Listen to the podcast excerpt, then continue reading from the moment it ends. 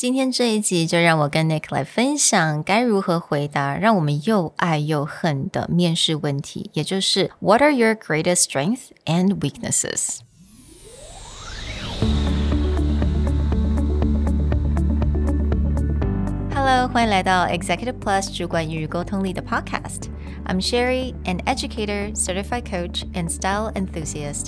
我相信专业有效的沟通是语言跟逻辑的完美结合。 And I'm Nick, a startup consultant, corporate trainer, and late night gaming junkie. I believe great communication requires the right mindset and solid frameworks.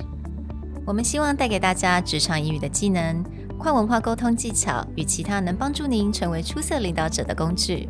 Join us each week as we share our experience, research, and methodologies to take your communication and language skills from good to great.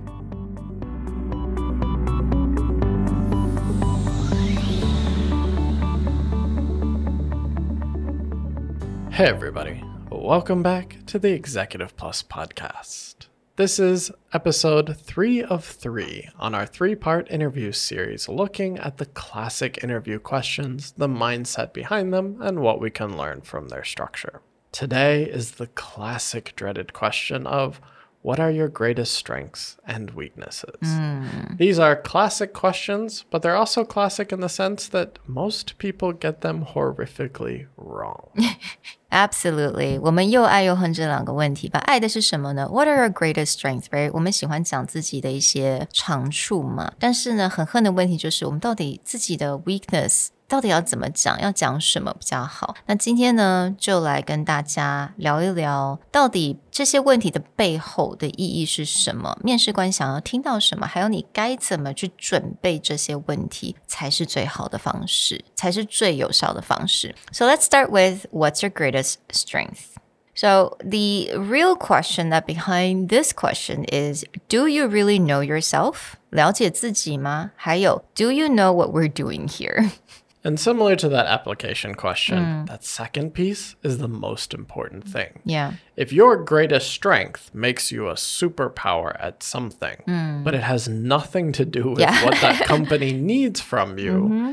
it's not a good fit. Yeah. It's not relevant at all, right? 所以我觉得还蛮有趣的。其实，就算你今天要回答我的长处在哪里，这个还是要跟这个工作、跟这个公司、这个 interviewer 要非常大的关系。So basically, when you answer, you have to answer with the job description in mind. And go easy on the adjectives. I think Nick can definitely uh, agree with that. Go easy on the adjectives, but give concrete examples.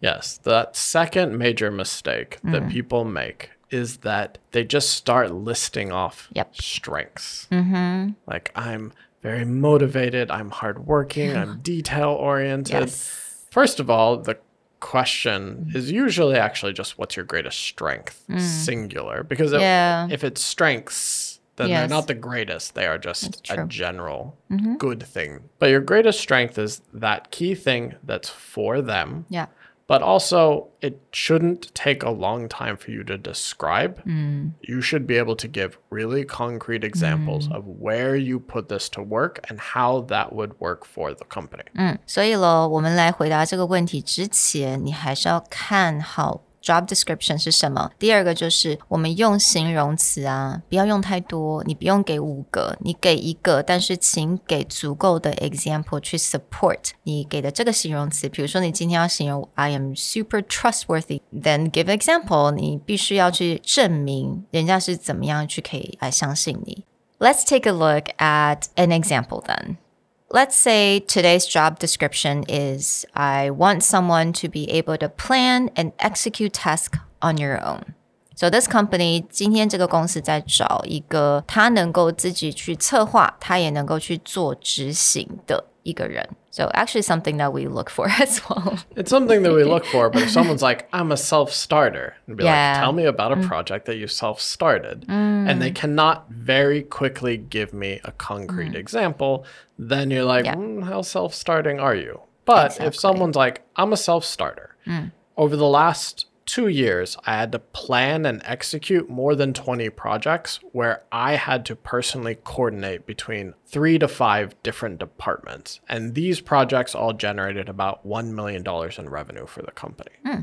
Right there, okay, plan, execute, coordination. These Yeah. are all key skills, Right. but they're centered around what this one person had to do. If they'd be hmm. like, I had to create the team, or I mm. had to plan everything from zero, develop the team, mm. coordinate across departments, and execute, then I'll believe self starter. Yeah. But if someone was like, oh, I was on three different projects mm. that generated $20 million for the company, that sounds impressive $20 million for the company, but you are a part of three teams doesn't tell me you're a self starter. So make sure that your example and your numbers are directly coordinated to your strength. 所以咯，如果这一题的答案你只是说，哦、i m a self-starter, I'm super motivated, I can do things on my own，只是这样讲的话，没有任何的 example 的话，it's completely useless. Yeah, it's just a bunch of adjectives，只是一大堆形容词而已。所以咯，你去学了这些形容词，不用太多，选一个，但是 please give some really concrete example, just like what Nick mentioned earlier. So let's talk about the question that we all hate to answer. What's your greatest weakness? What are the key reasons most people get this question wrong? One of the key reasons that most people get this question wrong is because they don't understand why the company is asking this question. They may think, oh, I need to show them that I am understanding of my weaknesses and I can overcome them mm, or mm, I have a mm. plan. Sometimes that's true. But actually, in recent decades, because so many people expect this answer, what a company is looking for in asking this is are you going to tell me the truth? Are yeah. you going to give me a real answer or do you have some mm. formulaic, like, oh, I'm so detail oriented? Mm, mm. Yeah, absolutely. 那在这本书呢，James Reed 的书，他就讲到一个很有趣的一个 interview between Katie Couric and President Obama。他那个时候，Katie Couric asked him, "What's your greatest weakness?" you know, I think my paperwork management skill needs to be improved." 那这个 interviewer 马上就说，Come on。You can do better than that 。也意思就是说，当你给一个非常 half-ass answer，let's just say，好像一个嗯没有那么的 an answer that doesn't actually affect anyone，你你给这样子的 answer 的话，其实听到的人也会觉得你你到底有没有认真在回答我这个问题？Like give me a real answer。那当然这个时候。 你要你在回答的时候，你就必须要了解说，make it clear that this weakness will not bother you that much, and you're actually working on it. 你现在正在努力的去学习如何能够让这个 weakness 变成不是你的 weakness，或者你去如何去改变它。 Or you have a general self awareness of it. Because this also comes to where a lot of people will name a weakness that's not related to the company. Yeah. And I think this is a very like slick, you know, intelligent way to avoid the Yeah. answer. But like your greatest strength, if you don't have an mm. awareness of what the company mm. cares about or needs, and you start talking about things that are mm. off, when they find your real weakness, Yeah. they will not see that as, oh, this is our fault for not seeing it. They'll just see it as, well, this is a problem that you Right. were not aware of. Yeah, absolutely. 那有很多人觉得好像回答这个问题的时候一定要讲，Oh, I'm a perfectionist, right? Or I work too hard. I care too much. These kind of question，那当然，这个请不要再用这些作为我们的一些这个 answer，因为听起来它就不是真实的 weakness，而且听起来你好像这个人并没有很认真的去了解自己的缺点在哪里。or 如果今天这个工作职位是要找 data analysis，然后你今天跟他讲说 I'm not really good at sales，well that has nothing to do with data Yeah, well, analysis。 then great. We're not applying to the sales department. One interesting thing that James Reed brings up, and that a lot of people need to consider, is sometimes when a company asks you this question, mm-hmm. the interviewer already has an idea Yeah. of what your weakness is mm. based on either pre interviews Yeah. or your CV, mm. your resume. They may assume there are certain things Yeah. that okay, you talked about what you're great on your resume, but you didn't mm-hmm. cover these. So is this just Yeah. a skill you don't have or is this a weakness of yours? So they already maybe have thought about what your weaknesses mm. are and if you don't cover them or mm. get ahead of that problem, Yeah. then they'll just think, yeah, not self-aware. Yeah, let's say for example，有些人可能必须会在职场上面休息了一段时间，take a couple years off，right？那你的 CV 上面一定会有个 career gap，你时间上会有个 gap。那当然咯，这个时候 interviewer 他们在看你的 CV 的时候，他们已经看到了这个问题。当他在问你这个 What's your greatest weakness？你就可以利用这个时间去回答你的这个 career gap。Actually answer that weakness that's really obvious using this opportunity to do that.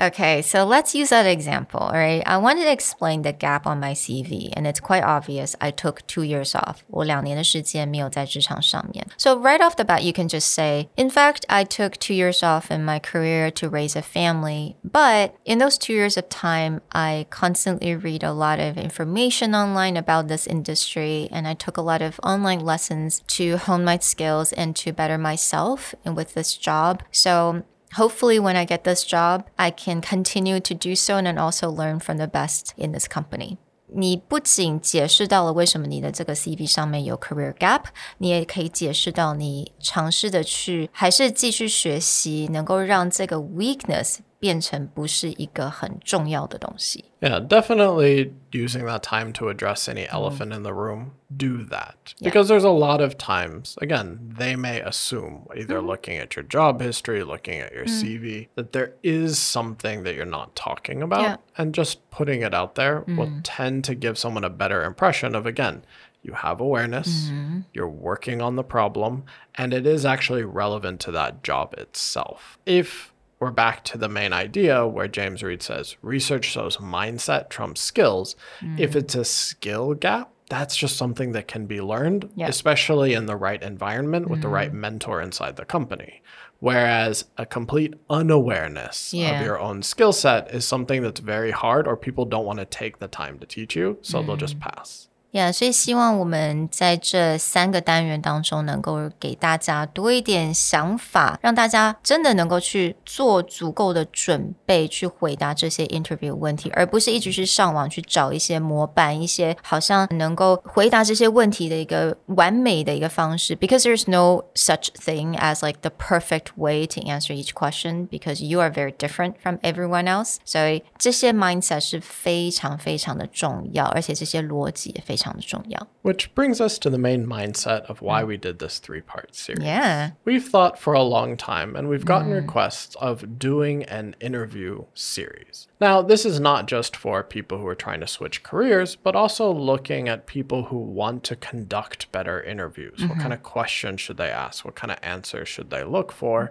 And not these just very formulaic responses, but thinking deeply about how do I present myself in the way that I answer and the way that I structure the mindset and the actual wording itself. So, attached to this episode, we've actually output a survey, seeing that if people are genuinely interested in a more in depth breakdown, mm-hmm. especially again looking at different key questions, mindset, what's the question behind the question, mm-hmm.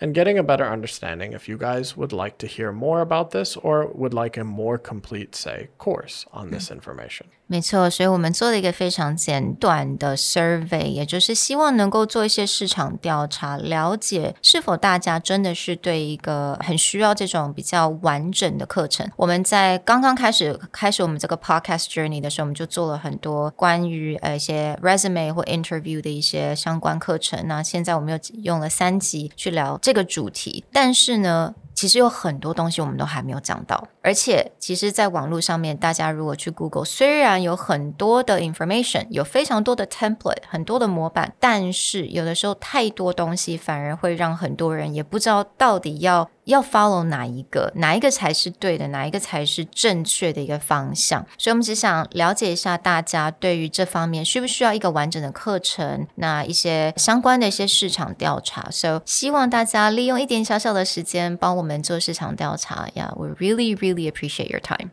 We hope that you enjoyed this three part series and share your opinions with us either in the survey or anywhere that you can find Executive Plus information. We'll talk to you guys next time. Bye. Bye.